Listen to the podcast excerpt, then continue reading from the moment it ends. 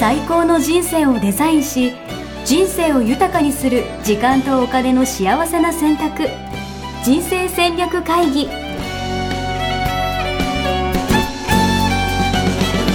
この番組は将来の仕事やお金人生にもやもやと不安を抱えている皆さんに元資産運用のプロキャリアとお金の戦略を同時に考える人生デザインコンサルタントの高頃もさあやが過去5年間延べ1700人の人生を望む形で豊かにしてきたメソッドを時間とお金の選択という切り口からお伝えしてまいります皆さんおはようございます。おはようございます。一緒みっけ人生デザイン研究所の高頃もさあやです。腹が立って仕方がない応援がすごい です。いやーはい、、おはようございます。おはようござ腹いがま立す。って仕方がないんですか腹が立って仕方ないってことはないんです。まあ基本ね、普段私はあの怒られているタイプの方なんで、うんうん。あんまり、なんだろう、腹が立つみたいなことはあんまないんですけど、うん。今日はその、怒りっていうのがテーマという話をお伺いしたんで、はい。さっき考えたんですよ。なんか、最近怒ったことあるかなと思って。なるほど。そう。そしたら思い出しムカムカを今してきまして、うんあの、腹が立ってきたんですけど、おう。今日はその怒り、怒りのテーマってことですよね。うんうん。今日は腹が立ってる時の処方箋持ってる、持ってないがテーマです。いやー、なんか、基本なんか寝れば、私はその寝れば、あんまりそもそも怒んないのと、なんか寝たら、寝たらいいのかなみたいな。まあ、おうん風呂入ったらいいのかなとかっていう話があったんですけど、ついこの間、ちょうんっと腹立って寝れない時があって、えー、珍しいですね。なかなかない。なんか、ムカムカしちゃったみたいな。うどんうしようっうんていう時があって、うんそういう時どうすればいいかっていう話ですよね。見てそうそう。そもそもみんなそういうことあるのかみんな怒ってるんです。いや、結構なんか、あの、おとなしめの女子だなと思っていても、聞くと、はい。結構中でこうグツグツしている方もいらっしゃいますよね。裏 表では見えなくてもね。そうそうそう。いや、わかる。あとはまあ、その、外ではよくても、なんか、家庭内ではちょっとやっぱ怒りやすくなったりとか、うんうんありますよね。うんうんなるほど。え、ちなみにさやさん怒るんですか私はあの中庸思考を10年ほど前に知ってはい。ほとんどなくなりました。 大丈夫です。こうやってなんかずっとやってますけど、実は裏側でグツグツ持ってるみたいな、そういうパターンとかはないですか大丈夫ですかそうですね。あのこの学校を始めた頃はあのまだまだありましたけれども、はい。うん、あの始めたのは7年前なんですよね。はいはいはいではい。中庸思考したの11年前ではあの始めた時もだいぶなくなったんですけれどもい。うんうんうんでも始めた時はまだあった。うん。うん。今ほとんどないですね。へえじゃあもう、さやさんを怒らせたらもう大したもんだ と。うんうんうんうん。そうですね。年末に1回やりましたんですが、去年のね、年末、それこそ3年ぶりぐらいでした。えそうなんだ。いや、いいですね。ちょっとその話も気になるけど、私、どう今日はどういう話をするんですか私の話をしてみればいいとりあえず。うん。あの、じゃあ、例があるのであれば、どういうシチュエーションでどういう怒りになったんでしょうか。いや、なんか、この間、あの、まあ、とある、その、なんだろう、社会活動とかをする団体みたいなのに入ったんですよ。で結構全国から人集まってるところで。うん。で、えっと、まあ、どうせ聞いてないからいいと思うんですけど、 えっとそこの、めそこのなんか会合みたいなのがあって、私、うん初めてところに行ったんですね。うん。で、えっと、それでなんかいろんなグループ分けをされて、グループリーダーとかも決まっていて、リーダーとかがうん。もうその人の、なんか俺、その立ち振る舞いが、俺もうすごくすごく気に食わなくて、うん。あの、もう少し、ウェルカム感出してくれてもいいじゃんとか思っちゃうわけ、私は。うん。なるほど。その、結構女性の方だったんですけど、うん。なんか女王様感みたいな感じがあってう、ん。なんかその周りの男性たちもなんかその扱いが慣れてるから、別になんか、うんなんていうの、ちやほやしてるっていうわけじゃないけど、なんかその、まあ、いつも通りのタッチで、うん死んだものに対するうん優しさとか配慮のかけらもないって。うんなるほど、 大切にされてないと思ったわけですよ。こっち新参なる者ほどはいはい、で、私もコミュニティとか居場所づくりとか、そういうことをやっていると、うんそういうのって俺すごい大事だなと思うタイプだから、なんかなおさら、うん、なんか、このリーダーにはついていけねえって思っちゃった自分がうんい る。うんうんもう二度となんか関わりたくもないなって思っちゃったみたいななるほどなるほどところがあって、まあ、飲み会があって、終わって、そう。んで、まあ、帰って、なんか、寝ようと思ったら、その、その人、なんかすごいイライラしちゃって、寝れなかった。うん、うんなるほどねそういう出来事がありました。なるほどありがとうございますそういうこと皆さんも多いと思うんですよね聞いていただいてるリスナーの皆さんもうん。あのちょこっとこう、えー心に引っかかって、うんあのありえないんだけどとかそれってどうなのって思ったことがうん。あの引きずって夜眠れないっていうの で、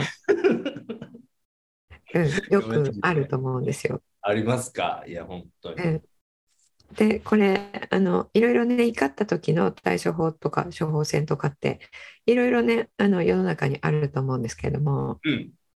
そもそもなんで怒りって発生するのかっていうのをちょっと今日は考えてみたいんですよね。なるほど。うん、うんで今のあのやすしさんのケースだと、うんそのコミュニティを運営している人の、うんえー新参者に対する、えー扱いがうん気に食わなかったっていうことですよね。うん。気に食わなかった。はい。うん、それはどこから来てますか、どこから来てるまだちょっと今自分で喋ってて思ったのは、うんだから、なんかしっかりフォローし、なんか、こっちを見ててくれてない感のうんうん寂しさみたいなやつなのか、うんうんうーん、そうですね。なんか、あとは、えっと、まあ、結局そこのチームで活動しようと思った時に、その、うんその点だけじゃなくて、今後も付き合っていかなきゃいけないうんとすると、うんなんかそこに対する、なんていうのかな、どうし、どうしようみたいな、本当にここの人たちやっていけんのかなみたいな、うん不安みたいな話とかう。んうんううんんうんはい、その、えー、新参者に対してこう心をく、えー配ってもらえない、うんえーようなところで、えー入ってやっていけるのかなっていう、えーことも感じたいっていうことですよね。うんであの冒頭でやすしさん自分もコミュニティ作っている身としてって言ったじゃないですか。はいはいはい。うん、でやすしさんはあの新しく来てくれた人に、えー何かしらの心配りをしているっていうことですよね。何かしらの心配りはしてると思いますね。はい。うんうん、でやすしさんの周りにいる人もそうだと思うんですよ。はいはいはいはい。うん、私も思い浮かべるにうん皆皆さんこうコミュニティ大好きな方々で、まあ、確かに。うん、一緒にこう成長していくとか志を同じ人たちと一緒に協業していくみたいな、ううんんえー言うででうんうん、応援言ってますからね。はい、我々。そうですよね。はい、でそういう人たちとちょっと違う人種だったっていうことですよね。そうね。そう思うう。んううんん。っていうことはやすしさんの中にうん。何かがあったから、うんその人を見て怒りが発生したんですよ。うーん。何かがあったから、うんなんだろう。偏見とか、そういうことこうそういう類。あーでもそういう意味で言うと、例えばリーダー、リーダー的、リーダーってこう、こういうことすべきだよね、みたいな、うんうんなんだろう。まあ、思い込みというか、バイアスみたいな話なのかな、うんみたいな。確そかうそうもうすごい近いですね。にリーダーってこうあるべきっていうのがあってうんうんうんそうじゃないからうん何この人って思ったわけじゃないですか。うんうんうんうん、っていうことはその人が原因じゃないんですよ。うんうん。うーん、なるほど。自分の中にリーダーってこういうふうにあるべきだよねっていうあるべき像があってあそれと外れてるから頭にくるんですうよね。んうんうんうんうんうんうん。でない場合はうん頭に来ないわけですよ。なるほどね。まあ、それが普通かみたいな感じになるっていう。そうう。で、あの、何にそのこうあるべきっていうのを持っているかというと、うん。自分があの、えーこだわりを持っているところ、うんうんうんうんうん、なんですよね。うん。うん。で、えっと、自分がこだわりを持っているところで、えーあの、自分が価値を置いているところ、うんうんうん、であのえーっとやすしさんの場合は、えーそのコミュニティを運営するっていうことを応援し合うっていうことを価値を置いてるじゃないですか。うん。うんうんってことは自分の価値観をうん。うん。相手に押し付けてるってことになるんですよ。うんうん。確かに確かに。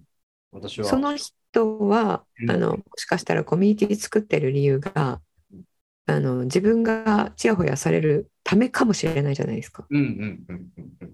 確かでそれはそれでありですよね。に。うんうんうん自分はそうしないけれどもうん。うんうんうん。あるいはそのように見えるけれど実はあの彼女の、えーリーダーシップの形っていうのがうんうんうんそのワンマンみたいな感じでうんどんどん自分が言っていてあなたちょっとちゃんとこれやんなさいよみたいなうんうんうん感じでうんあの引っ張っていくのが彼女のやり方で、うんうんうんもしかしたら裏でみんなにね、あのえー飲みに、えー連れてって全部おごったりとかしてるかもしれないじゃないですうんか。うんうんうんうん、でそれ彼女のやり方なんですよね。うんうんうんうんであの、えー下々のものに、えー下々のものっていう、えーなんかいうふうに思ってるなっていうのをこうやすしさんは感じたわけですよね。うんうんそうんでやすしさんの中ではコミュニティっていうのはフラットでうんみんなが楽しめる安心安全の場ううんである、えーはずのものっていうのがあるわけですよね。うんうんうんうん、それやすしさんの価値観なんですよ。確かになので自分の価値観を人に投影している時に怒りって発生するんですね。うーんあそれは何私の今の話だけじゃなくて一般的にって話ですか一般的にうーんなるほで別の言い方をするとそのように相手も、えー、と行動するように期待しているどうんうんうんうんうんってことなんですよね。うんうんうんいやまあそうねこれちっちゃいイラってする時とかもあの例えばご家族間とかうんうんうんでもあのちっちゃい期待があるとイラッとする確かにあの奥さんってこういう時にこうしてくれて、えーしてくれるのが普通じゃないのとかうんうんうん旦那だったらこういう時にあのお誕生日って普通早く帰ってきて花とか買ってくれるんじゃないのとかはいはいはいはいはい期待があるわけじゃないですか確かに確かになんでか期してた待わと違うと頭にくるわけですようんうんうんうんうんでこれあのティマティーニに私も教えてもらったんですけれどもうん私たちはみんなあの非現実的な期待を他人に持っている非現実的な期待非現実的っていうのは価値観ってみんなそれぞれ違うって言ってるじゃないですかうんうんうんもうそれはここのリスナーさんも分かっていただいていると思うんですけれどもうんうんうんっていうことは何にこだわりがあって何を大切にしたいかっていうのも違うわけですようん。とい確うかこに。とは、うん、自分としてはこれを大切にしたいっていう、うんその自分の大切なものをこの人もこの人もこの人も大切にするっていうことを期待してる。確かに、同じものを大切にしてくれるんじゃないかと。うん、で価値観全員違うっていうのが真実であるならばうん。それは非現実的ですよね。うん。そうね。ありえないことですよね。そうね。うん。っはていうことを、これも知ると、い。うん。自分の中に怒りが湧いてきた時に、うんあれあのあいつがああいうふうにしたから悪いんだって思って怒りって発生するわけじゃないですか。うんうんうんうんだけどこの法則というか事実というか真実うん。うんを意識として知っているとあ怒りってそういうことだったよねじゃあ問いが違う問いが立つんですよねこれ知ってると、うーん。なるほどね。うん。私たちって人のことを理解できない時うん。なんていう問いを立てるかというと、うんなんでこうしないのって問いって立つじゃないですか。ははい。なんでこうしてくれないんだ。うん。そうそう。うん。で、そこ理由ないわけですよね。うんうんうんうん。うん、だなんでなんだろう理解がふ理解ができない。なんでこういうふうにこうなんでこう行動しないのか理由を教えてほしいと思うんですけどうんうん理由を聞いても理解はできないわけですよ。うーん。理由を聞いても、そっか、理解、理由を聞いたら理解できるわけじゃなくて、聞いても理解できないんですね。聞いても理解できない。はいはいはうん、なんでしなきゃいけないのとかい。うんうんうん。それやって意味あんのとかうんうんうん。意味ないと思ってるからやらないわけなのでうーん、確かに。相手としては。確かに。うん、なので理由を聞いてもこちらが「ああなるほどねそれだったらわかるわ」っていうような理由があるっていうのはほとんどないんですよね。っうー ん。ていうことはその問いが立った瞬間にもう不毛の思考になっていくんですよぐるぐ る。で大抵の場合はその疑問を本人には投げかけられないじゃないですか。確かに。確かに。うん、聞けない。上司とかも全然投げかけられないですよね。うんうんうんうんうん。家族でもあの投げかけられないじゃないですかそんなことしたら相手の怒りにも火をつけるわかるわかる。なんでこんなことしてくれないのと言われたら逆に向かって。 そうそうそうはいなのであの、えー大人になるに従って、まあ、そういうことを思ってもあの言わないけど自分の心の中でその質問がずーっとこうリピートされるんですよね。確かに。めちゃくちゃある。あいつはなんでいつもああなんだみたいなね。そうそうそう。うんうんでこの間言ったのにまだ分かってくれないなんでだろうって言ったら分かってくれるっていうそれも期待ですよね。確かに、一回言ったのにと、そうそう何回も言ってるのにと。そううん一回言ったら言うこと聞いてくれるって思ってるその期待うん、が もう非現実的なわけですよ。わかる。もう、たくさん怒られてますもん、俺。でも、治らないってやつですよね。そうだってやらないのはそれに価値を感じてないからやらないわけなのでうん。うんその人が価値を感じるように情報を提供するとかうんあの価値観ワークの中であるんですけれどもうんうんあの相手がこれ価値を感じるように物事を依頼するとかっていう技術があるんですが、うんそういうことをしない限りはうん相手の,、あのこれ意味ないからやらないこれは意味があるからやるっていうその基準はうん人から言われて変わらないんですよ。うん。うん、確かうん、あの基本はねあの、は自分は意味ないけどあの相手がやってほしいって言うからやってあげるっていうのはあると思うんですよね。に。うんうんうんただそれ自然な状態ではなくてあの、えー自分として無理してるっていう状態なので、うん。うん。うん、長く続かないしあの自分に余裕がである時はできるけれども、うん余裕がないとその人のことを心配るっていうことできなくなってしまうので確かに、確かに。だからこの間までできていたけどあの今日は忘れちゃったとか、ああ、わかる。うああ、ん、あるある。それ自体がもう無理してるんですようね。んうんうんうんでそれを頼むこと自体がもう無理なんですようん。うん。お互いにねなるほどね。それが非現実的な期待をしてるっていうことになるんですねで逆に言うとその人をそのままで受容していないっていうことじゃないですかうんうんうんうんうん。受容ってあの愛の一番初歩的なものなんですよねえー、相手を受け入れるみたいな話かな。受け入れる、うんんで、それ自分の価値観に照らしたら、全然理解できない。うん、うん、全然わかんない。っうん、うん。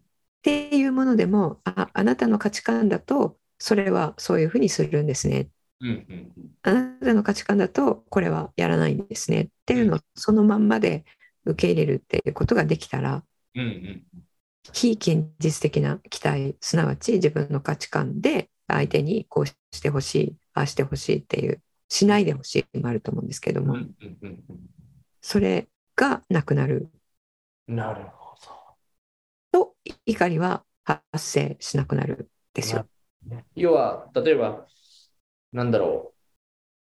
そっか、この人ってこういう人なんだみたいな、さっきのじゃあ女性の方だったらこういうリーダーなんだっていうのを受け入れたら、もうそこに対して、もう要は別に相手に変わってほしいとかも思わなくなるみたいな話なの。そうそうそこのうままでいいよね、みたいな。うん、そう。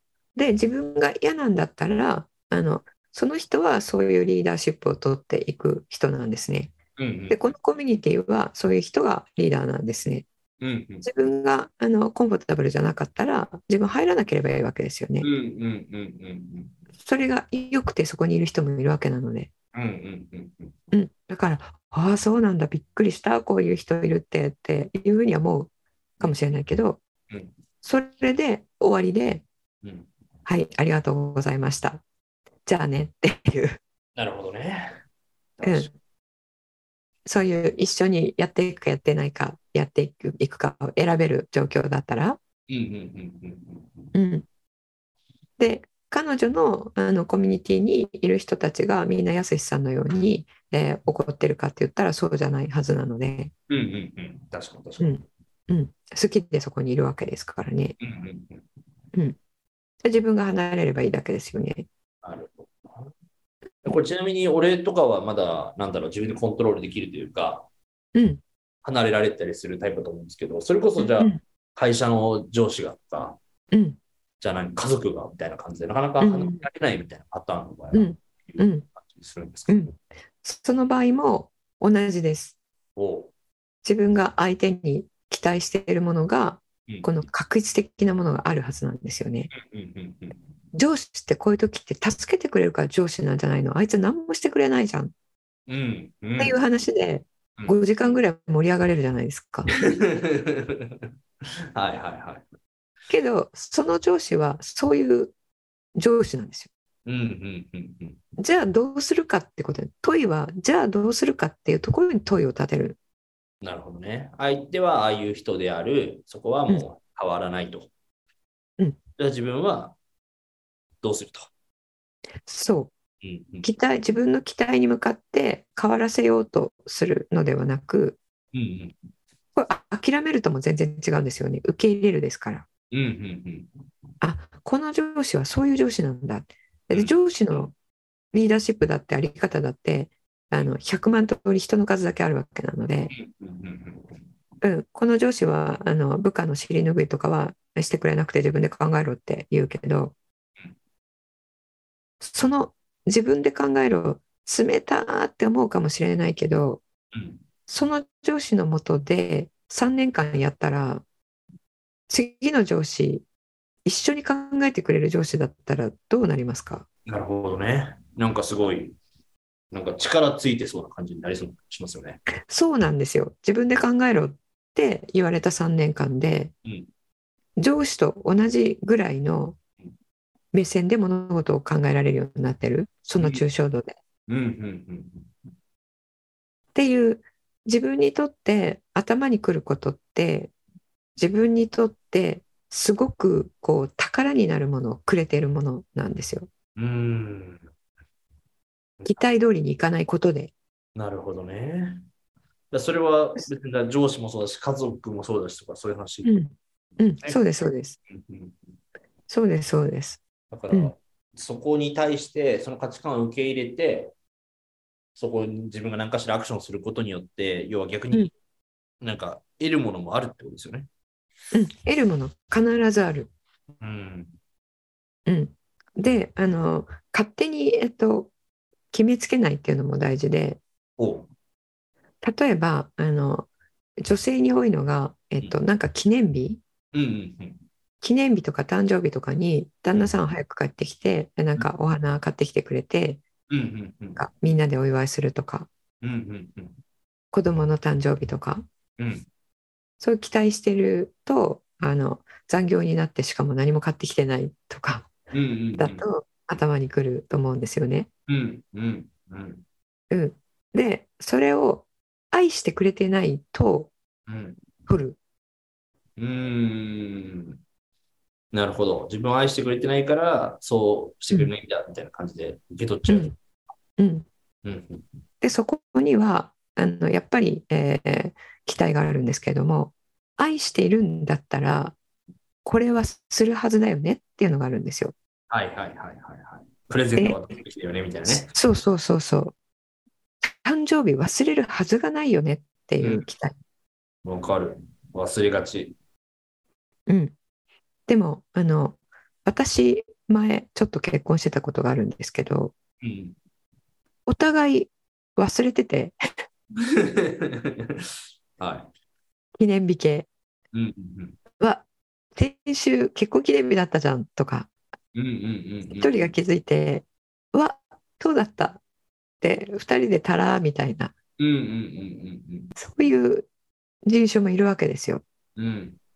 でもあの愛していないわけではないわけですよ確かに。確かまあ離婚はしましたけどそれは全然違う理由なので、 に。うんうんうんうん、なのでこうであるならこうであるはずっていうのも自分の世界ではそうなんだけれどもうん。うんうんうん。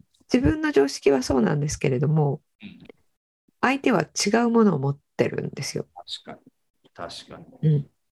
なのであのあこの人はそういう人なんですねうんうんうん。誕生日がイコールケーキなんじゃないんですねっていう、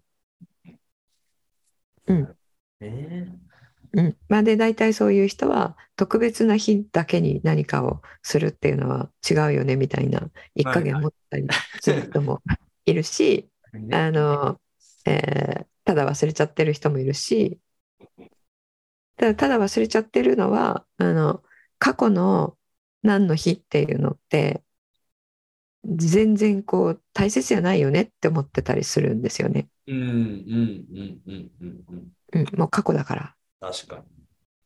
でそれ説明しても分から分かり合えないじゃないですかそこ は確かに。確かに。過去関係ないよねとか言われても、それはそれでムカつくわけだもんね。だってねそうそうそうなのでそこをお互いに分かり合おうとするんではなくてうんお互いにこの人はそういう考えなんですね。うんうんこの人はそういう世界に住んでるんですね。っうんうんていうことを受容すればうんうん。済む話なんですよね。確かに。じゃあ、こうしようみたいなね。じゃあ違う。うんうん。ちこれうんしようとかでもいいかもしれないし。なるほど。別うんに記念日だけども、ね、うん遊べる時遊ぼうとかでもいいかもしれないし。そうだよね。そうそう。で、あの、自分にとって本当にそれが、あの、やってほしいこととかだったら、うんあの、やってほしいって言えばいいんですよ。うんうんうん。うん、でやってほしいんだったら自分にとってはあの価値は感じないことだけどうん相手がやってほしいんだったら別にやるのはやぶさかじゃないよっていううんうんうんうんうん。そういう歩み寄りはできるんですよねお互いに。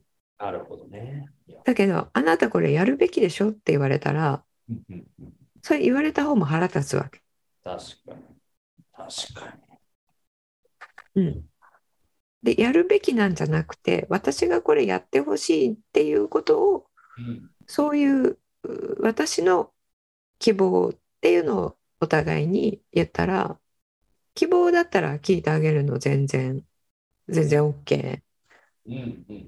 ていう展開になっていくので最初のところではこれ言うとなんか相手相手のことを諦めるっていうことですかって言われたりもするんですけどそういうことじゃないんですよね。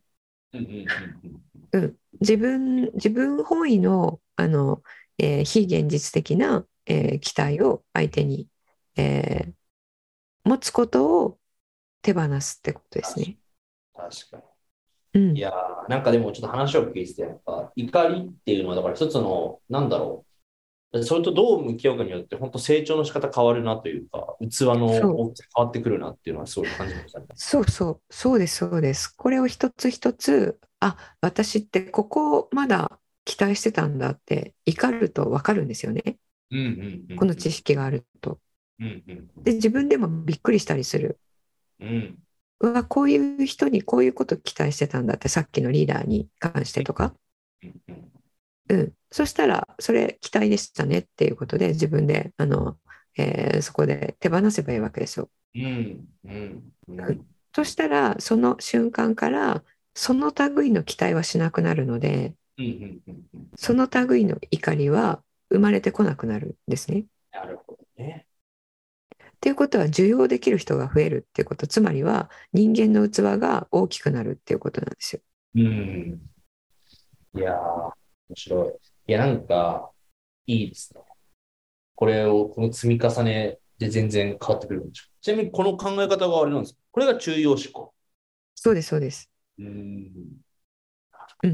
あこれはね中庸思考というよりは価値観に生きるっていうことの一つですね。なるほどね。その価値観に生きるために、どう、こう、周りとすり合わせていくかというか、自分の価値観をこう押し付けないようにするのもそうかもしれないけど、そうそうそう価値観そを受け入れるのもそうだそしう。う。うん、そうですそうです。自分の価値観に生きたら、えー幸せを感じるっていうのはずっと言ってきてると思うんですけどうんそれ相手だってその人の自分の価値観に生きてたら幸せなんですよね。確かに確それ自分が自分の価値観を押し付けるっていうのはその人から見たら他人の価値観に生きるってことじゃないですか。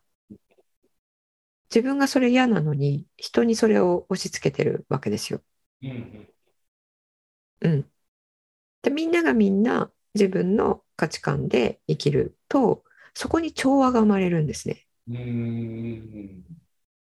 これ、自分の価値観に生きるっていうのと、あの、えー自己中で生きるっていうのと何が違うんですかっていう質問もよく受けるんですけど、うんうんうん、自己中とあの価値観に生きるっていうのはちょっと違って、またこれね、改めてしたいと思いますが、うんううんん、あの今日のところは自分の価値観を押し付けるっていうことを自分があーやめるとあとは非現実的な期待を他人にすることを、うんえーあしてるなって分かったあーそばからどんどん捨てていく確かに。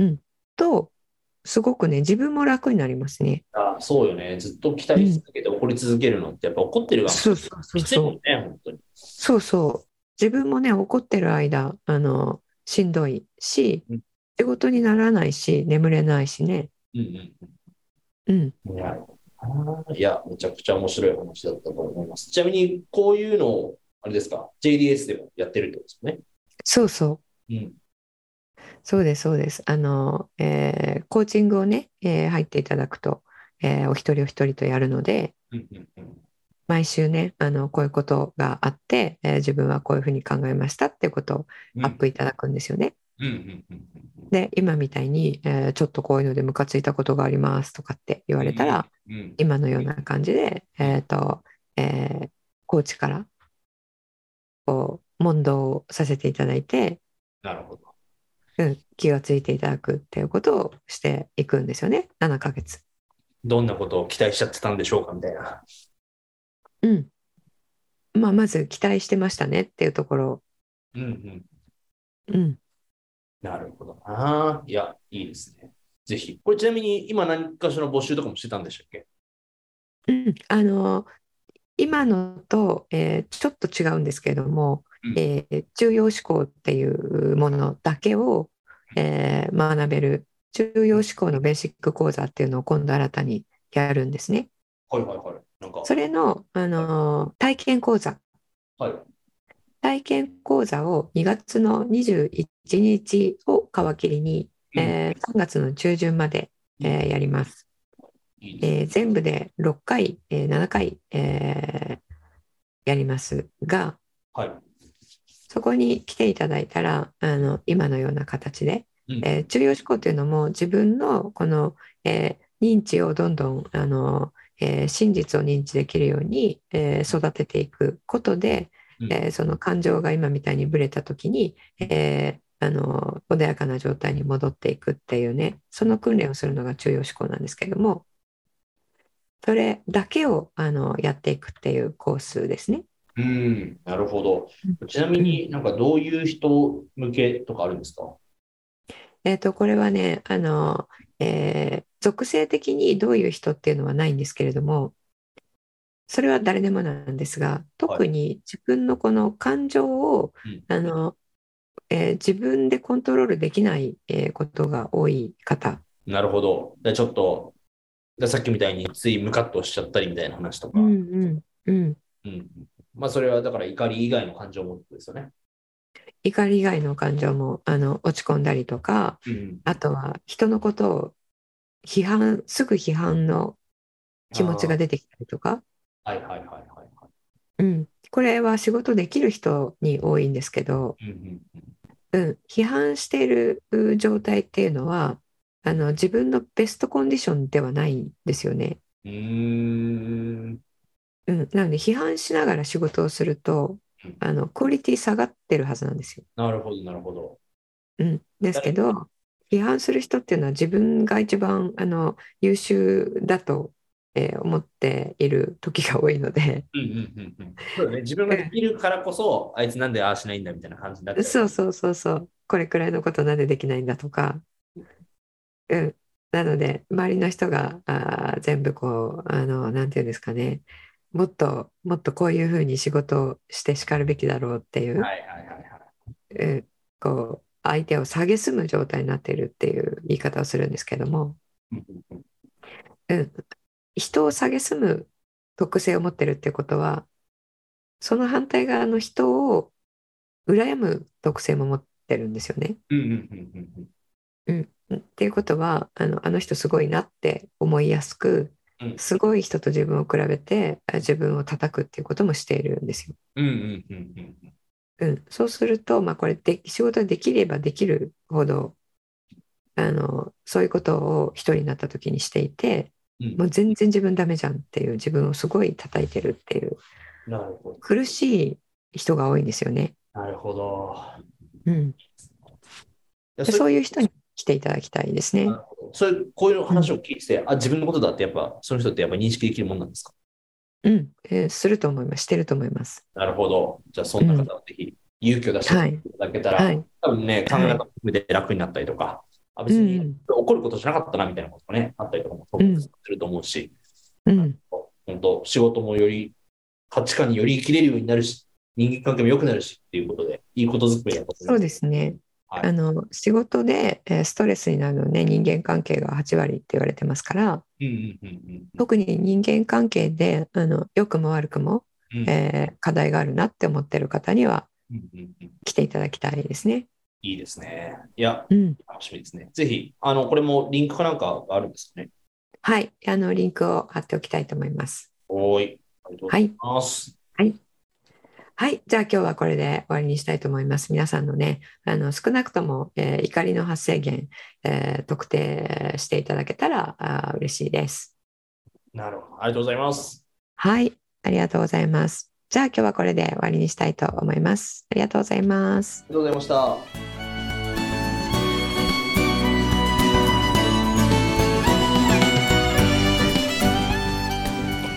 人生デザイン構築学校では通年募集を開始しました1日入門講座説明会こちらにご参加いただくと、えー学校でどのような授業を受けることができるのか体験をすることができますそしてカリキュラムはどのようなものなのか、えー中に入っている方はどのような人がいるのか、えーさらに卒業後の人生はどのような人生が待っているのかそういったことを体験学習そして説明を聞いていただくことができます毎月2回ないし3回開催しますので、えーこれまで半年または1年待っていただいていた方もぜひ直近の入門講座説明会にご参加いただければと思います、えー特典もご用意しています、えーこちらで皆さんとえーお会いできることをえー楽しみにしております